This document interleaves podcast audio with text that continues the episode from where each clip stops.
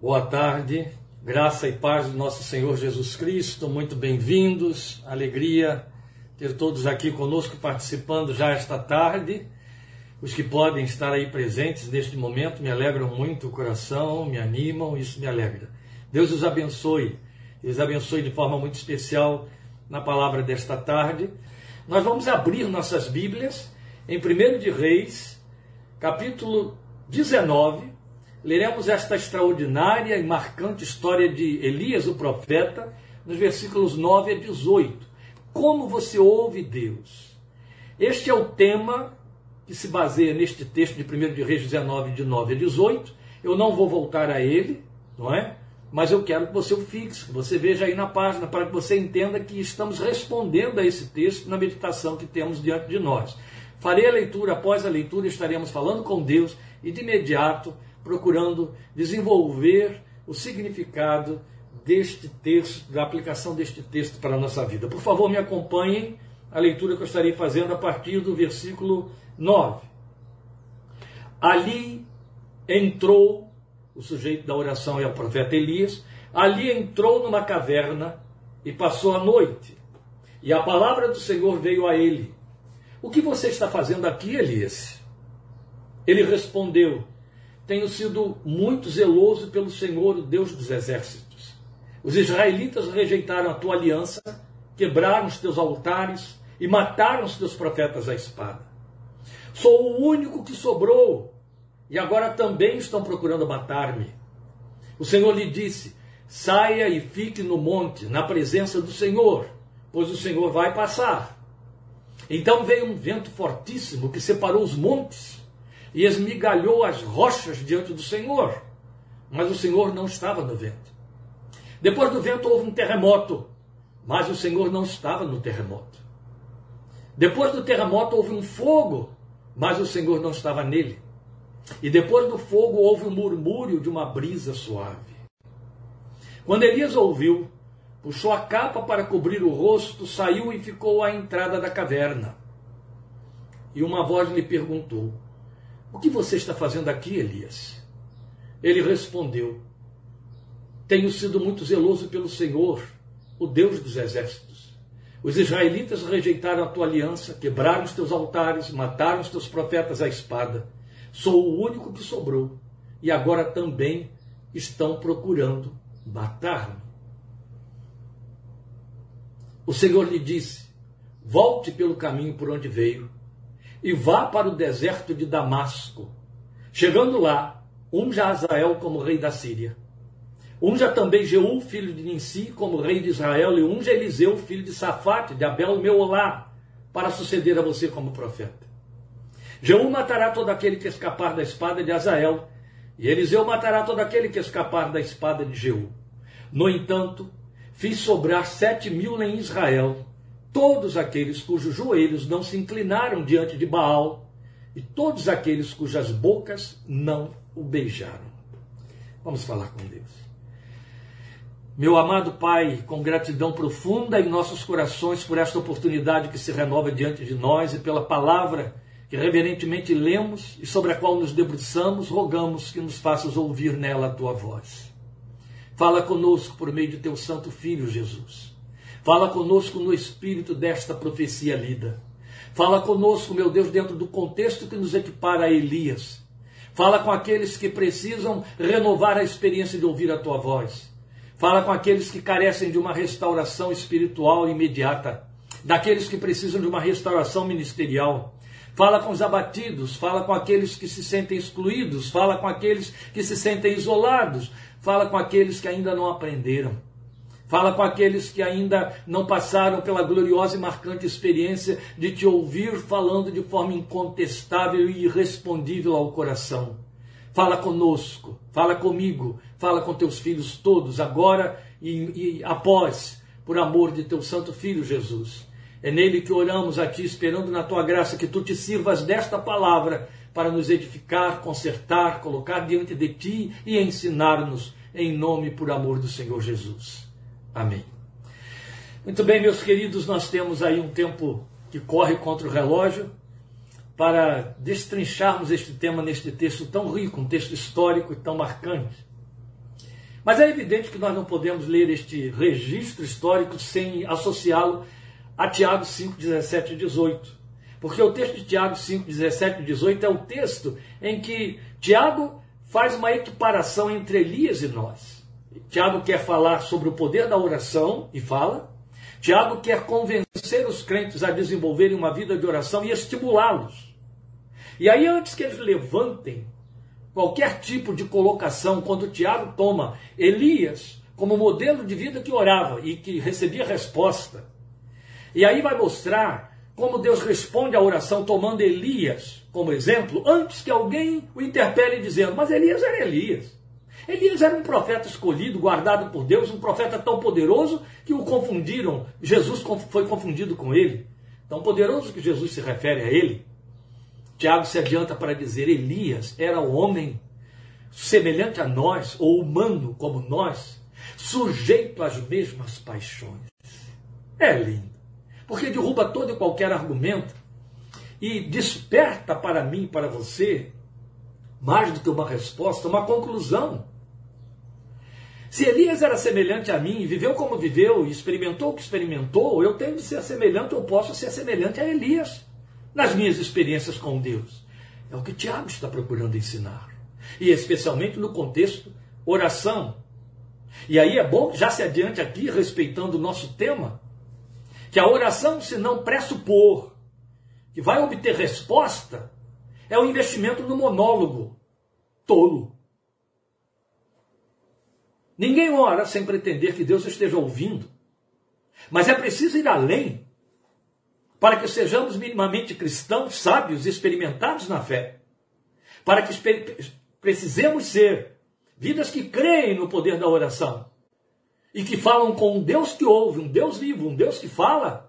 Temos de entender que Deus vai além de ouvir a oração para responder à oração e falar em resposta. Isso é muito importante para nós.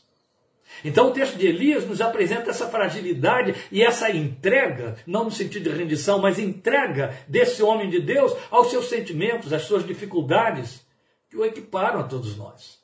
Estamos lendo exatamente o registro de um momento de fraqueza extrema no homem de Deus.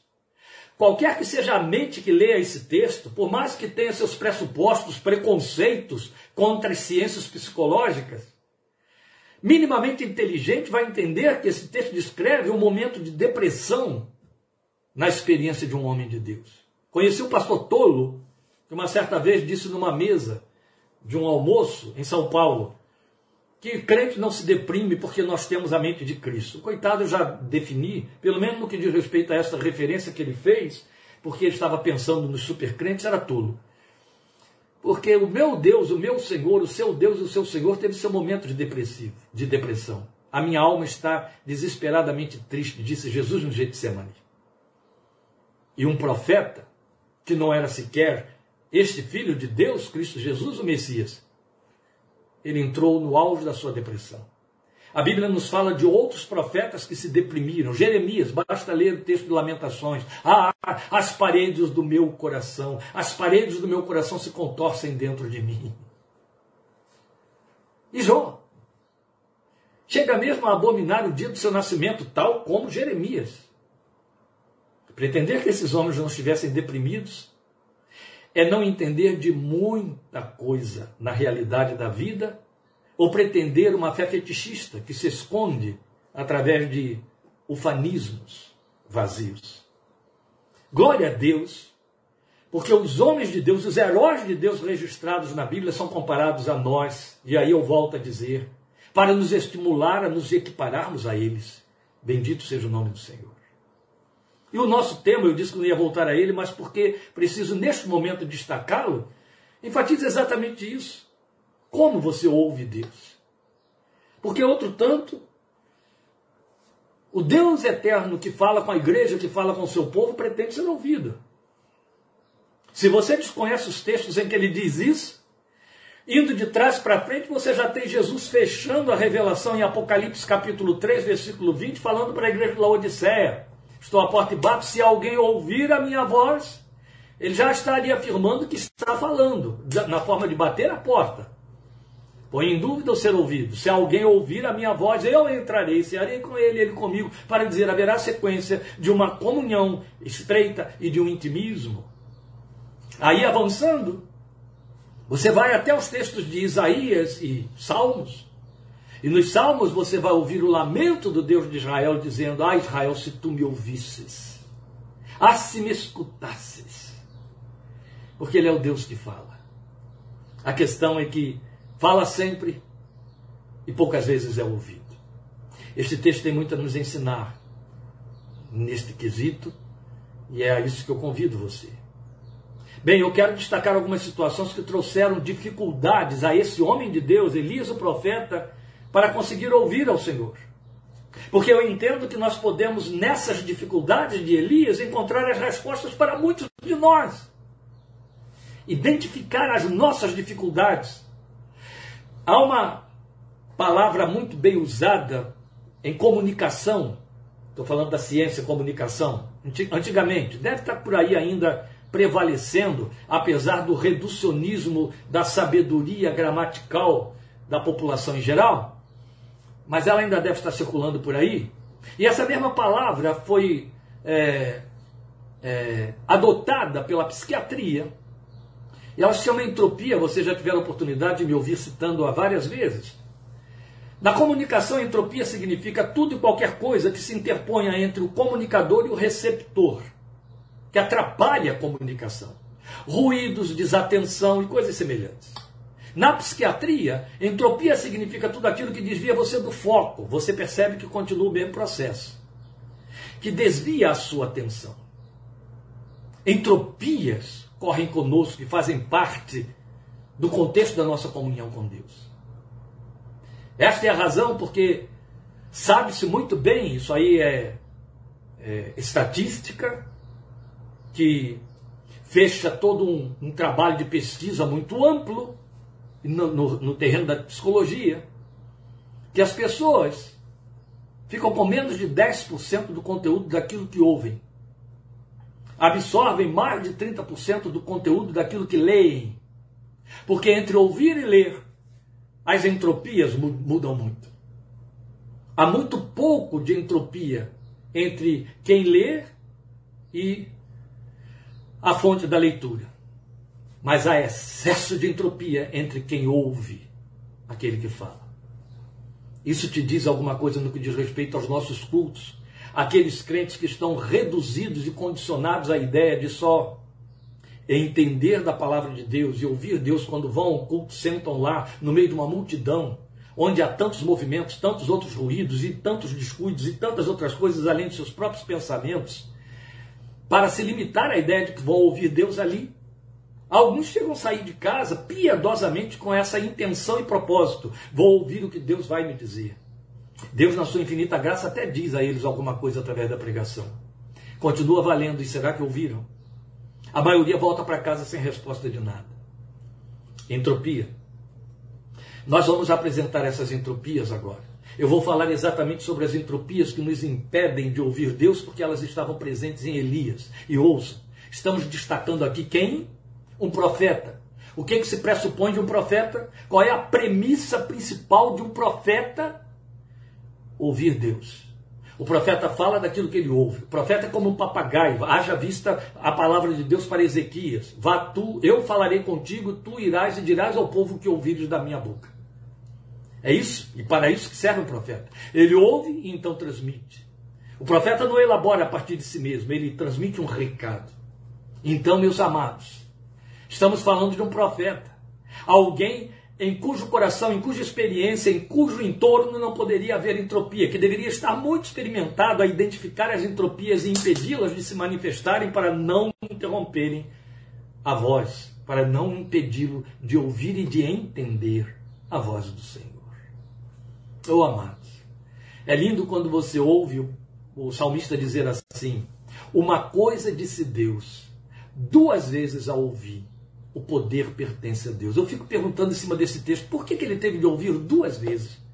Quando ele diz uma coisa, ele está dizendo, Deus me disse duas vezes a mesma coisa. Uma coisa disse Deus. O que, que Deus disse? O poder pertence a Deus. Por que, que Deus teve de dizer isso duas vezes ao profeta? Eu não tenho resposta, mas eu suspeito de que houve entropia entre a primeira e a segunda vez. Ou na primeira vez, e aí Deus teve que falar uma segunda vez, para que ele pudesse assimilar e perceber.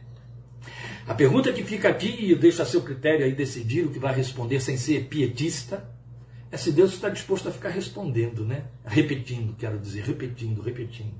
Houve entropias na experiência do homem que tinha de estar tarimbado e ouvir, discernir a voz e ouvi-la. Ainda temos aí a questão do discernimento, não é? Lembrando que Paulo disse aos Coríntios: há muitas vozes no mundo, há, há muitas vozes na igreja, há, há muitas vozes no arraial dos crentes, há. Nem elas traduzem a voz de Deus, e maioria das vezes, quase que na totalidade, não são a sua voz. É preciso ter discernimento. E quando falta discernimento, espaço aberto para as entropias que nos impedem de ouvir. Então eu volto à carga. Vamos destacar essas dificuldades que eu estou chamando de entropias que vieram ao homem de Deus, que o impediram de conseguir ouvir Deus. Porque eu entendo que nós vamos encontrar nelas nossas próprias respostas. A primeira que eu destaco para você, eu a leio nos versículos 10 e 14, né? de 10 a 14. Eu vou ler os dois versículos. Veja aí. Ele respondeu: Primeiro, teve uma, uma pergunta que ele ouviu e o texto diz que foi a palavra do Senhor que veio a ele, no final do versículo 9. O que você está fazendo aqui, Elias? Ele respondeu, versículo 10. Tenho sido muito zeloso pelo Senhor Deus dos exércitos. Os israelitas rejeitaram a tua aliança, quebraram os teus altares, mataram os teus profetas à espada. Sou o único que sobrou e agora também estão procurando matar-me. Depois, no versículo 14, ele vai dizer a mesma coisa do mesmo jeito. Percebe? Onde se estabelece um ponto pertinente ao que vamos colocar aqui como uma entropia achada em Elias. Ele ouve a pergunta de uma voz que vem a ele, e essa voz, o texto já diz no versículo 9 que foi a palavra do Senhor, o texto diz no final do versículo 14, 13, que foi a voz do Senhor, tá bom? Final do 9 o texto diz que foi a palavra do Senhor, final do 13 o texto diz que foi a voz do Senhor que veio a Elias. Tanto no final do 9 quanto no final do 13, a voz fez a mesma pergunta. Entre a primeira vez e a segunda vez, decorreu um tempo muito grande. Ao fazer a leitura, algumas coisas é, escapam para nós. A primeira delas é que os eventos que se sucederam entre a primeira voz, a primeira fala e a segunda, foram muito intensos. Não pense você que as coisas aconteceram da forma como a gente as recebe na narrativa registrada. Veio, ó, vá para ali, fica do lado de fora, o texto diz no versículo 11, saia e fique no monte na presença do Senhor, o Senhor vai passar. O texto mostra para nós que Elias não cumpriu essa ordem e não saiu. O final do versículo é, o início do versículo 9 diz para nós que ele tinha entrado numa caverna e ali passou a noite. E a ordem que vem é que ele saia dali para ir ao monte e ouvir, ver que o Senhor ia passar. Elias não sai, porque no final do versículo 14, do versículo 13, no início do versículo 13, o texto diz para nós que ele ainda estava dentro da caverna. Bem, mas entre uma situação e outra, entre uma fala e outra, há a narrativa de, de algumas ocorrências bombásticas. Ao fazer a leitura, você tem a impressão de que houve um sucedâneo imediato dessas tragédias, ou dessas catástrofes, ou desses tumultos que cercaram Elias. Não tem essa pretensão, porque não é desse jeito que funciona. Quando o texto diz que veio um vento fortíssimo que separou os montes e esmigalhou as rochas diante do Senhor, diz que a isso se sucedeu um terremoto. Ora, Convenha comigo aqui e pense comigo. Elias está dentro da caverna e se dá conta de que um vento violento, um vento impetuoso, lembra dessa palavra? Atos 2. Veio e arrebentou com pedras, é claro, atirou pedras de cima do, do, do, do, lado de fora da caverna, que ao irem rolando foram se despedaçando, é isso que o texto está dizendo. Aquela era uma região de calcário e eram pedras, elas pesavam toneladas, mas uma vez deslocadas, as falésias, elas iam se arrebentando. É isso que o texto está descrevendo para nós. Esmigalhou as rochas diante do Senhor. Era um vento fortíssimo. Depois vem um terremoto. Quem está do lado de dentro, escutando aquele ribombar de ventos e de rochas que rolam e se arrebentam, tem a sensação de que está havendo um terremoto. Tudo está estremecendo, vibrando. Mas não era. Na verdade, o vento precedeu o terremoto, porque o terremoto que já estava em movimento produziu o vendaval. O deslocamento de ar, que foi muito intenso. E aí seguiu-se a causa. O terremoto, e terremoto é terremoto. E quem está dentro de uma caverna está protegido do terremoto desde que o monte não caia, o teto da, da, da caverna não caia sobre quem lá dentro está. Mas ele continuou dentro da caverna apesar de todos os riscos. Eu até concordo que ele não saísse correndo por causa do vendaval, porque a caverna o protegia. Mas agora, uma vez que o monte balança, é um terremoto, é hora de tentar correr. Ou ir mais para o fundo da caverna, mas com todo o risco de ser esmagado, ou ir para o lado de fora para não ser esmagado. E ele não foi. O que está se passando com Elias? Que, que ele tinha dito um pouco antes do anjo acordá-lo e fazê-lo comer aquele pão para caminhar 40 dias e 40 noites? Chega, Senhor, não quero viver mais, não sou melhor do que meus pais. Basta. Elias estava tendente a morrer, Elias estava predisposto a morrer. Elias tinha dito: Chega, cansei. Meus amados, entre o vendaval e o terremoto, não houve esse sucedâneo que a gente pensa aqui de imediato. Isso demora. Eu concordo que o terremoto dura segundos, mas o vendaval gastou-se um tempo aqui. E por que eu estou dizendo isso tudo? Bem, depois veio um fogo. E o texto descreve o fogo, dizendo após o terremoto, o texto diz que o fogo, veio um fogo, e o texto não diz as dimensões desse fogo, diz apenas que houve um fogo. As coisas devem ter ficado quentes ali dentro da caverna. Porque o fogo explica porque o terremoto e porque o vento. As entranhas da terra se abriram, de lá vem fogo. Certo?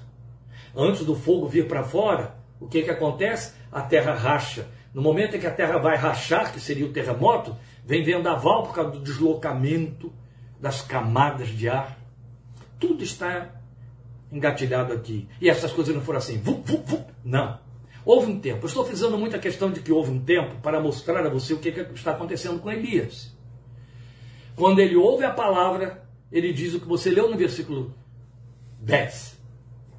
Passado todo esse tempo, todo esse tumulto, todo esse a voz vem e fala com Elias, e o que, que Elias faz? Diz as mesmas coisas, vírgula por vírgula, ponto por ponto, palavra por palavra que ele havia dito da primeira vez. O que, que significa isso? Aqui está a entropia, que é minha, que é sua que nos impede de ouvir ou de entender o que Deus está dizendo. Elias estava ouvindo seus próprios pensamentos. É isso. Essa é uma das principais, se não a primeira entropia que impede os nossos ouvidos de ouvir a voz de Deus. Ela se repete muito, meus queridos, se repete muito. É quando nós estamos presos a ouvir nossos próprios pensamentos. O mal cometido por um grande número de crentes que têm a pretensão de estar ouvindo a voz de Deus é que ao ouvir a sua própria voz, e uma vez que ela agrada, ela atende ao desejo do seu coração, correm precipitadamente para dizer: Deus falou comigo, Deus falou comigo. Alguns põem essas palavras de forma tão literal na boca de Deus que dizem: E Deus me disse que. Mas via de regra, a maioria das vezes, e eu falo isso com bastante experiência pastoral, eles apenas repetem seus próprios pensamentos. Sabe, ninguém diz Deus falou comigo abertamente, com disposição, ou expõe isso a partir do, do, de um conteúdo que lhes desagrada, que vai na contramão das suas esperanças e de seus desejos. Já, já disse há mais de 100 anos, bem mais de 120 anos, a psicanálise que sonhamos os nossos desejos. E é verdade. Nossos pensamentos elaboram os nossos desejos, ideias fixas. É isso que eu estou dizendo em outras palavras. E Elias estava fixado nessa ideia. Mataram todos os profetas.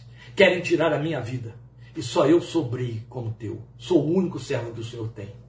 Sou o único que o Senhor tem, viu, Senhor? E querem acabar comigo, então o Senhor não vai ter mais ninguém. É o que ele está dizendo. Elias estava fixado nos seus próprios pensamentos e ouvia os seus próprios pensamentos. Ai, pastor, qual é a solução para isso? Olha, meu propósito aqui hoje não é te apresentar a solução para isso, não. Meu propósito aqui hoje é apontar para você essa entropia e dizer para você: questione isso. Questione no seu coração, questione na sua experiência, questione com sinceridade, coração aberto diante de Deus. Quantas vezes você está fixado nos seus próprios pensamentos? Não aceita argumentos diferenciados da parte de terceiros, aos quais Deus muito bem pode estar usando para falar a você, mas se aquilo vai na contramão dos seus desejos, você não para para ouvir. Não quer ouvir. A igreja evangélica nos dias de hoje tem um verdadeiro exército de crentes com ideias fixas, fixados em ouvir seus próprios pensamentos, que são nada mais e nada menos do que frutos dos desejos dos seus corações. Mas o pior é quando esse mesmo exército atribui esse, pensamento fixo a Deus. Estão ouvindo aquilo em que se fixaram, estão ouvindo a si mesmos. E aí não podem ouvir Deus falar. Porque o que Deus está dizendo contraria totalmente seus argumentos, seus pensamentos, seus desejos, suas proposições, suas filosofias, seu projeto de vida e o embasamento de tudo isso tem um nome na Bíblia: altivez. O que é altivez? É pensamento que se levanta acima do pensamento de Deus. Pensamento da carne, do homem, do ego humano. A altivez nos impede de ouvir nada mais do que a nossa própria voz. Elias ouvia a sua própria voz. Por isso é que, sem relutância, sem dificuldade, ou ele estava sendo sincero, então ele estava sendo pecaminosamente sincero, ele repete para Deus as mesmas palavras que havia dito um tempo bem longo antes. Elias não levantou uma questão. É, eu não te obedeci, não saí da caverna. Eu não subi ao monte como o Senhor mandou para te ouvir. E o Senhor então tentou me arrancar da caverna, mandando aqueles três eventos catastróficos. Eita, vou dar uma de bem pentecostal, ó. Sabe por que eu dei essa rodada aqui? Toma, leva para casa, porque aqui você obteve uma resposta e o nome disso é profecia. Quando recrudescemos, quando endurecemos o nosso coração, quando estamos fixados em nossos próprios pensamentos, quando não queremos sair de dentro das cavernas onde nos escondemos, aperfeiçoando nossos próprios pensamentos, acarinhando o nosso próprio pensamento, Deus manda tempestades que nos tiram de lá. Vou dar um tempo para você deglutir isso aí. E é um investimento da misericórdia de Deus, não é juízo nem punição. Deus sabia que Elias não, ia, não queria sair daquela caverna por nada. A caverna era o útero, onde ele tentou se esconder e se aliviar, aliviar a alma. Onde ele tentou retornar para o útero materno, o lugar do seu prazer, do seu conforto e da sua segurança. Outro tanto, era o lugar que ele elegeu como sua sepultura. E Deus sabia, eu tenho que arrancar esse homem aí de dentro. E para arrancar esse homem aí de dentro, eu vou ter de fazer muito barulho. Mas não vou estar em nenhum dos elementos desse barulho. E o texto diz que Deus não estava em nenhum deles. Mas foi Deus quem os permitiu. Porque ao final o Senhor conseguiu o que queria. Elias saiu da caverna.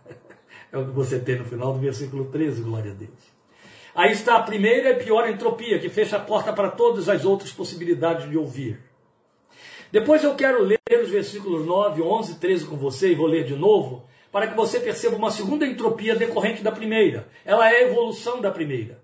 Ela é apenas uma nova face da primeira entropia. Qual foi a primeira? Que nós apresentamos dificuldade de ouvir a voz de Deus Elias ouvia seus próprios pensamentos. Então vamos lá, versículos 9, 11 e 13. Versículo 9, que é o que começa o texto, o texto diz para nós, e a palavra do Senhor veio a ele. Eu só vou ler essa linha do versículo 9. E a palavra do Senhor veio a ele. Depois a gente pula para o versículo 11. E o que diz o versículo 11? O texto diz: O Senhor lhe disse: Saia e fique no monte na presença do Senhor, pois o Senhor vai passar. Vamos pular para o versículo 13, porque eu disse a vocês que seriam os versículos 9, 11 e 13. Quando Elias ouviu, puxou a capa para cobrir o seu rosto, saiu e ficou à entrada da caverna, e uma voz lhe perguntou: O que você está fazendo aqui, Elias? Esses movimentos que esses três versículos que eu pontuei aqui mostram para nós e que falam de entropia, como eu disse, é um desdobramento da primeira entropia. Elias estava em si mesmado. Que, que significa isso? Ora, você percebe aí o texto dizendo para nós que a pergunta é: o que você está fazendo aqui, Elias? Não existe uma única vez que Deus lança uma pergunta dessa ao seu povo, ou a alguém no meio do seu povo, que signifique que ele está aprovando o movimento que está sendo feito. Quando Deus pergunta a Elias o que você está fazendo aqui, ele está simplesmente dizendo: não era para você estar aqui. Na verdade, eu te mandei para o monte, onde você tem de ouvir a minha voz. Olha, quando eu ouço meus próprios pensamentos e só meus próprios pensamentos, eu obedeço a eles. O que Elias estava fazendo era obedecer os seus comandos internos. E os seus comandos internos diziam para ele: Esta é a sua verdade, Elias. Esta é a Bíblia que você proclama e da qual você prega.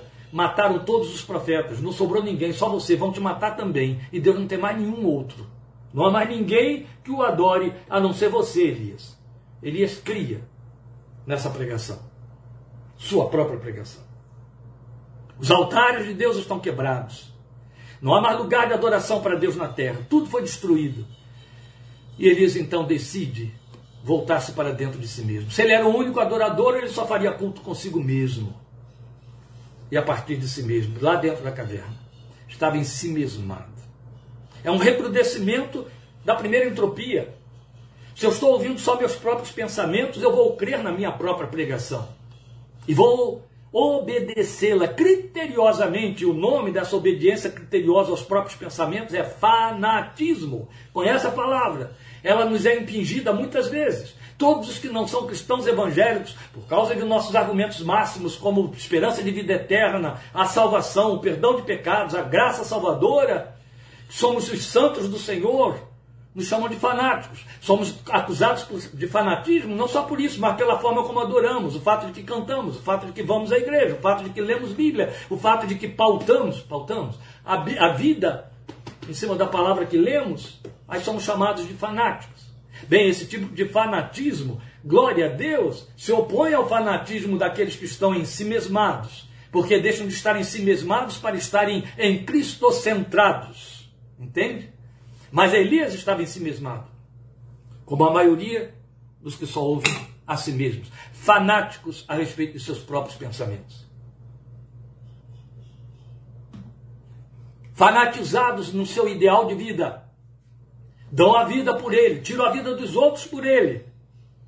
Mas creem firmemente nessa sua autoproclamação, autopregação, autobíblia, como Elias estava fazendo, em si mesmado. E em si mesmado tem uma outra conotação altamente pecaminosa, negativa, pejorativa.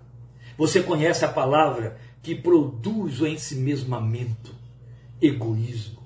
Estar em si mesmado significa estar centrado em si mesmo. Estar significa se sentir e se colocar no centro dos fatos, no centro das ocorrências. É aquele ponto é, é, patológico, psicopatológico, a que a pessoa chega onde ela entende que todas as circunstâncias estão ocorrendo em função dela, contra ou a favor.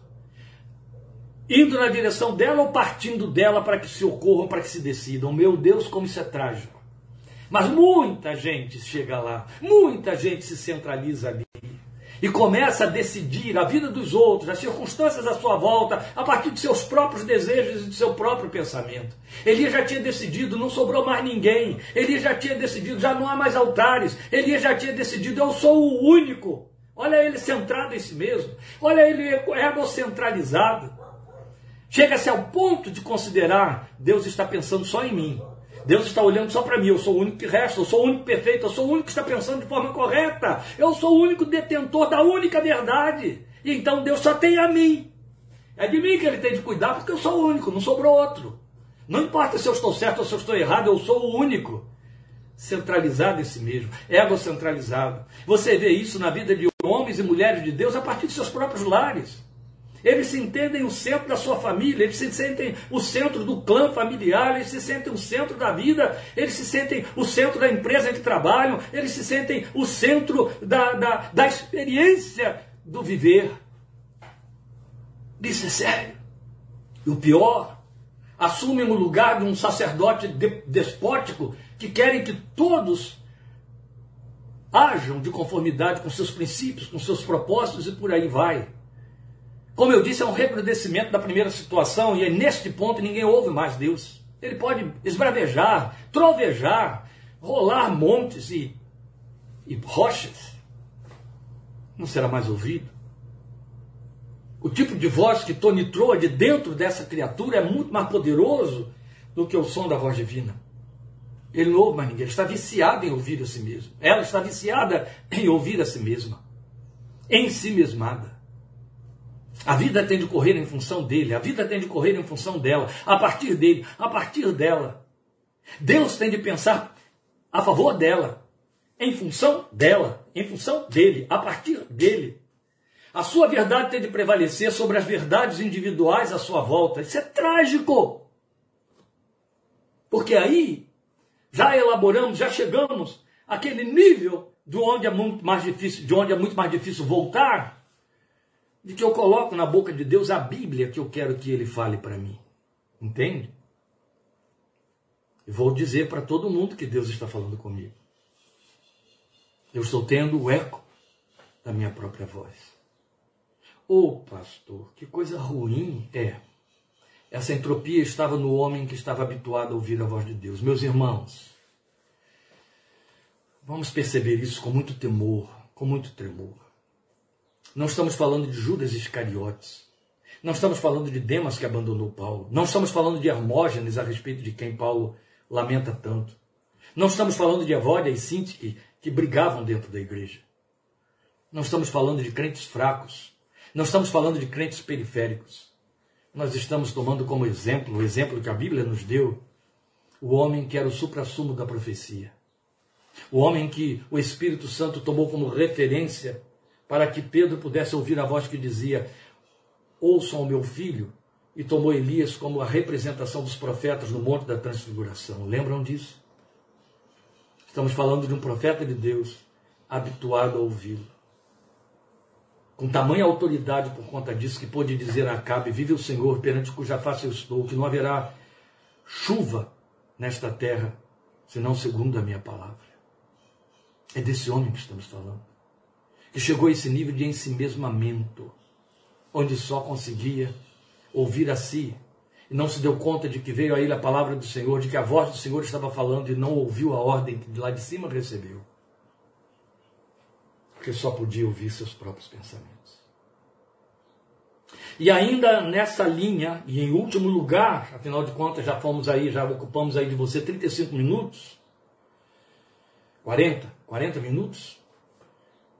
Nessa mesma linha, o recrudescimento das entropias continua, porque, como numa, numa corrente cujo elo se liga a outro elo, o que você tem em decorrência, ato contínuo, é que a outra entropia é que Elias queria ouvir via seus próprios conteúdos.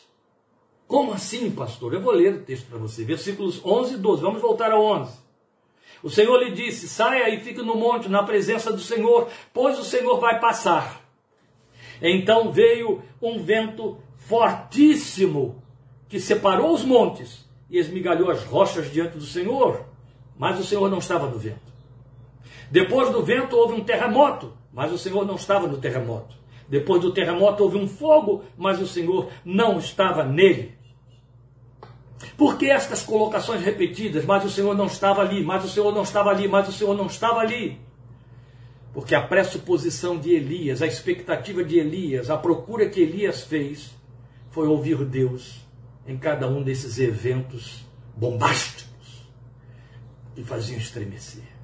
Afinal de contas, Elias era o crente experimentado no superpoder. Eu estou dizendo que essa entropia se chama que ele queria ouvir seus próprios conteúdos. É diferente de ouvir suas próprias ideias agora. Ele estava querendo ler Deus através de seus conteúdos, ouvir Deus através de seus conteúdos. Para ele, Deus só se manifestaria através de eventos. Eventos visíveis, que tivessem visibilidade, impactantes, eloquentes pelo seu barulho, pelo seu tumulto, pelo seu fulgor. Afinal de contas, quem era Elias? Esse profeta de que temos lembrado aqui falado, mas filho de Israel, filho de Abraão, experimentado em conhecer a história do trato de Deus com seu povo. E no trato de Deus com seu povo, a voz de Deus se fez ouvir muitas vezes através de ventos impetuosos, e isso foi até a inauguração da igreja, vamos lembrar, Atos capítulo 2. A voz de Deus se fez ouvir muitas vezes através do terremoto, isso continuou na igreja, apareceu na igreja de novo, Atos capítulo 4. Era a experiência de Isaías, muito tempo depois de Elias. Os umbrais do templo se moveram com a voz do que falava. Ora, Elias conhecia esse Deus que falava através desses fenômenos. Elias conhecia esse Deus que falava através desses eventos. Elias conhecia o Deus que se manifestava dentro do fogo. Isso veio acontecer muitos séculos depois dele, nos dias de Daniel. Mas ele viu Deus operar assim na história, na, no início da revelação de tudo, na sarça que ardia no Monte Oreb, ali mesmo onde ele estava mais de 600 séculos antes. Deus tinha falado com Moisés através do fogo na sarça ardente. Então Elias entendeu, diante de cada evento desse, é agora que eu vou ouvir Deus, é aí que eu vou ouvir Deus. Veio um vendaval, Deus fala no vento impetuoso. Veio um terremoto, Deus fala no estrondor que abala o templo. Veio um fogo, Deus fala no meio do fogo. É agora que eu vou ouvir Deus. O que que o vento impetuoso, o terremoto e o fogo representam os conteúdos de Elias, os conteúdos litúrgicos de Elias. Esta é uma outra entropia, meus queridos. Por que ela está em terceira instância aqui? Primeiro, porque pela ordem da nossa meditação ela caberia só na terceira instância. Mas segundo, que muito apropriadamente ela se encaixa aqui como redundância das entropias anteriores. Por que razão? Pelo simples fato de que nós cometemos esse mesmo pecado de entropia que nos impede de ouvir a voz de Deus. Nós condicionamos Deus aos nossos atos, aos nossos atos litúrgicos. Saiba disso. A maioria massacrante da experiência da igreja protestante, da igreja evangélica no mundo há 500 anos, está viciada em atos litúrgicos, aos quais condiciona Deus nos quais, só nesses quais consegue ouvir Deus. Isso vale para a cristianidade, a cristandade toda. Isso envolve católicos também. Isso envolve ladainhas. Isso envolve oferendas. Isso envolve o uso de terço. Isso envolve as formas como cultuamos. Isso envolve nossas formas litúrgicas, na forma de cantar, nossas reuniões pentecostais, em que queremos barulho, em que queremos reteté e outras coisas mais. De maneira que, se não houver o tumulto, se não houver o barulho, se não houver um efeito convincente mais forte do que as minhas emoções, eu não estaria ouvindo Deus. Deus não está ali. De fato, Deus não estava ali. Não estava nessas coisas. Porque elas eram apenas reprodução da liturgia internalizada por Elias. Fazia parte da experiência religiosa de Elias. E Elias ficou condicionando Deus a elas. Deus só me pode falar através desse meio. Deus só me pode falar através desse recital. Deus só me pode falar através desse oráculo. É dessa forma. Se não for dessa forma, meu Deus, nós crescemos tanto para baixo nessa área que alguns decidiram que Deus fala nesta igreja, mas não fala naquela outra, embora tenha o mesmo nome do grupo denominacional. Deus fala nesta igreja porque a forma desse culto aqui é que propicia Deus falar, aquela não. Lembro, conheci uma mulher de uma estupidez sem perdão que me disse uma certa vez num gabinete, num aconselhamento: Eu não quero ir com meu marido para aquela igreja porque o pastor daquela igreja prega mansinho. E eu só consigo entender Deus falando na minha igreja porque o pastor grita. Eu só consigo entender Deus falando quando o pastor grita. Eu estou falando de uma mulher que tinha curso superior e que trabalhava em função dessa sua formação. Eu não estou falando daquela pessoa ignorante, mal experimentada. Bem, esses títulos cabem aí sim, infelizmente. Mas eu estou querendo dizer a você que eu não estou falando da redundância de uma experiência zero. Eu estou falando de alguém que, no mínimo, teria que ser esclarecido, mente aberta, elucidado, instruído, culto, para não descer a esses níveis de obtusidade. Exageros à parte, aí está um exagero, a gente incorre nesse erro em muitas instâncias. Nós condicionamos Deus aos nossos conteúdos. É desta maneira. Se eu não sentir, se eu não chorar, a Igreja de Jesus Cristo dos Santos dos Últimos Dias, chamada Igreja dos Mormons, ela tem nos pilares da sua confissão um demarcador. Quando é que alguém se torna mormon? Está apto para ser batizado e recebido introduzido na igreja mormon. Quando ouvindo o livro de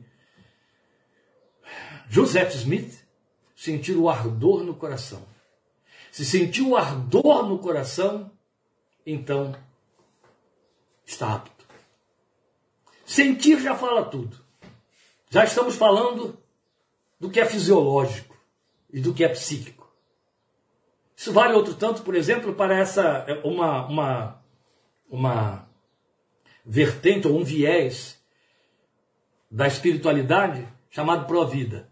Eles colocam na traseira dos carros um emblema e ele diz: se você conseguiu ver esse emblema, você já está pronto. Porque eles dizem que se você está apto para desenvolver essa espiritualidade que o faz pertencer ao grupo, você consegue ler o emblema.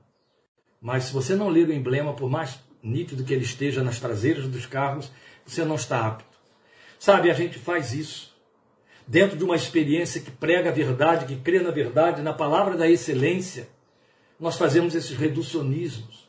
Nós reduzimos a experiência de ouvir Deus de acordo com o que sentimos. Se eu sentir, Deus falou. Se Deus falar, eu vou sentir. Se eu não sentir, Deus não falou. Continua e continuamos voltando ao primeiro ponto. Estou preso aos meus conteúdos. Estou preso aos meus próprios pensamentos e quero que Deus se encaixe aí, que Deus se reduza a essas minhas formas, a essas minhas delimitações e limitações nas quais eu decido que a palavra de Deus então é palavra de Deus.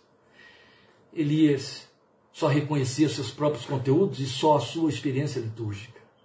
Se alguma coisa diferente passasse disso, Deus não está falando comigo. Muito sério, não é? Os judeus não entenderam que Jesus estava, o que Jesus estava afirmando e usando um salmo, nunca ouviste das bocas do dos pequeninos tiraste o perfeito louvor? Como é que eu posso assumir que os pequeninos dão um louvor mais perfeito do que eu que tenho verdadeiros magistrais de odes preparadas para fazer as efemérides dos grandes cultos, orquestras e corais, e o vagido de uma criança que traz o perfeito louvor para Deus. Mas quando mandaram esses que estavam cantando e falando e proclamando calar a boca, Jesus disse: Se eles se calarem, as próprias pedras clamarão. Você suportaria passar pela experiência de ouvir uma pedra falando com você? Cuidado, não estou falando de pedra esculpida. Estou falando da rocha da beira do caminho. Sério, não é? Mas a gente reduz Deus. Reduz Deus. Veja, eu quero chamar sua atenção para uma grande diferença. Onde estava a diferença entre o que era entropia e o que era a voz de Deus na experiência de Elias? É isso que vai valer para mim e para você há um contraste entre o versículo 9 e o versículo 13 que não pode passar desapercebido. Volta ao versículo 9. E a palavra do Senhor veio a ele. É só essa linha. É a terceira linha do versículo 9. E a palavra do Senhor veio a ele. O que, é que a palavra do Senhor diz? O que você está fazendo aqui, Elias? Vá agora comigo até o versículo 13. E de novo, bem aí no finalzinho do versículo 13. E uma voz lhe perguntou: O que você está fazendo aqui, Elias? Qual é a diferença? O que foi que Elias ouviu? O que você está fazendo aqui, Elias? Na primeira instância, como foi que Elias a ouviu?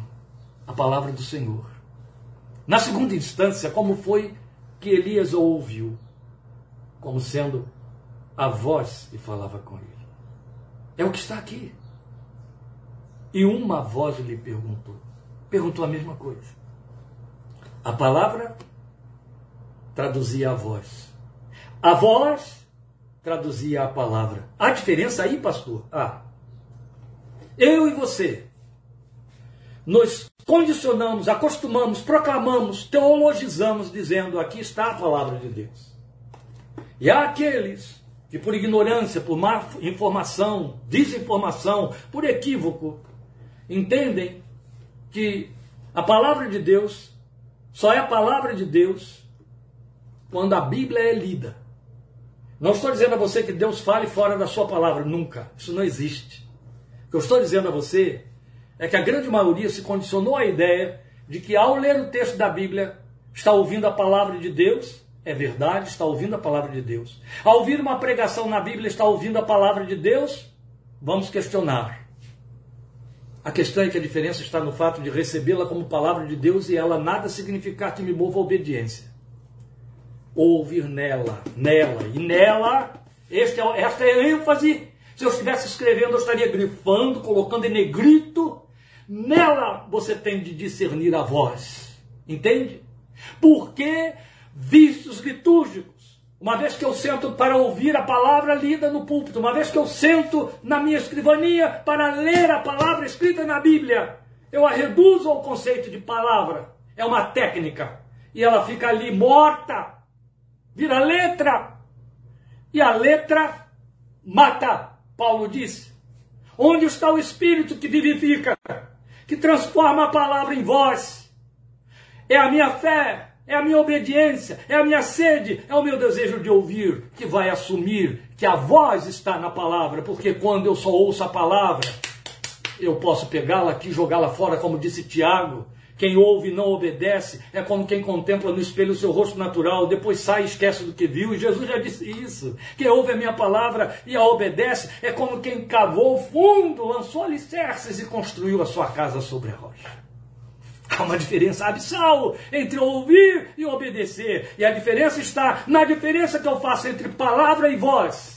Amém? Conseguiu me acompanhar e entendeu? Foi o que aconteceu com Elias. Quando a palavra deixou de ser apenas palavra, apenas letra, e se tornou voz, a voz humaniza, a voz diviniza, a voz coloca Deus no lugar do som, da mensagem, e aí sim você entende, e aí sim você obedece, porque agora é a voz Deixe de limitá-la à palavra, deixe de reduzi-la ao conceito teológico de palavra, para trazê-la ao nível extraordinário de voz, a voz do Deus que está vivo e porque está vivo, fala, porque esse é o grande diferenciador que a Bíblia proclama. Adoramos um Deus que é vivo e ele é vivo porque ele fala. Louvado seja o seu santo nome. Então, quando a palavra é recebida como voz de Deus, aí está toda a diferença. Aí ela é internalizada, aí ela assume sentido, aí ela nos habilita a receber toda a sua extensão. Quando a palavra é recebida como voz, e aí nós tememos, não damos ouvidos poucos, não ficamos sentados e distraídos no meio das entropias, tomando conta de filhos, vendo quem está entrando num templo, porque a palavra está sendo pregada, mas paramos ali com temor e tremor, porque Deus está falando. E quando Deus fala, o que disse Abacuque 2,20, cale-se diante dele toda a terra, cale-se meus pensamentos, cale-se meus conteúdos, cale-se tudo, e com isso, nessa empolgação, já esqueci da voz aí, que não tem ninguém para me dizer, ô pastor, maneira, segura a garganta e tal, agora já foi. Pois bem, a voz vai além de perguntar por ele. Que fazes aqui, Elias? Onde foi que você ouviu coisa semelhante? Nos primórdios. Quando Adão se esconde atrás das árvores, Deus pergunta a ele: Onde estás? Aqui está Deus falando, essa, fazendo essa mesma pergunta de uma forma diferente. Não estamos falando de Adão, de um filho de Adão, mas também filho de Deus. Elias, que fazes aqui? É semelhante, verdade. Adão se esconde atrás das árvores, Elias se esconde atrás de uma capa. Os dois têm a mesma reação, porque a voz, glória a Deus, a voz produz temor. Amém? Eu podia parar aqui agora e dizer amém até quarta-feira em nome de Jesus, porque aí eu te respondi e te disse tudo. Quer saber quando foi que a voz de Deus falou? Não foi quando ela mexeu com suas emoções, não foi quando ela produziu dentro de você convicção, não foi quando ela te satisfez os anseios. Cuidado com seus conteúdos, as entropias. A voz produz temor. A voz faz com que você reaja como reagiu Jó, Jó 40, versículo 4. Coloco a minha mão na boca. Quem sou eu que esconde o conselho? Eu te conhecia só de ouvir. Agora os meus olhos te veem e por isso eu sou indigno de ti e ponho a minha mão na boca. Como posso responder-te? Ponho a mão sobre a minha boca. Isso é que faz diferença na voz. E quando a voz vem, eu comecei dizendo que a voz não se limitou apenas a querer saber por que você está aqui. A voz deu respostas. A voz direcionou Elias no seu caminho. A voz faz isso. A voz muda, entende? A voz restaura. Tudo que Elias precisava era de restauração. E a voz que gera temor, o que que fez? Primeiro, foi ouvida. Porque Elias obedeceu os comandos mas ela fez uma restauração completa, como é próprio de Deus. Direcionou o caminho. Volta, Elias. Ó, voltar é retornar, voltar é restaurar. Volta, Elias. Volta por onde você veio. Volta, Elias. Oh, meus irmãos, Elias tinha caminhado 400 quilômetros. É muito chão. 160 da primeira vez de onde estava. Agora, para voltar, ia caminhar 400. Aliás, ele caminhou 400, 40 dias e 40 noites, desculpem. Agora ele teria de voltar 160 daqueles 400. Ainda é muito chão. No total, daria 560. A voz direcionou o caminho de Elias.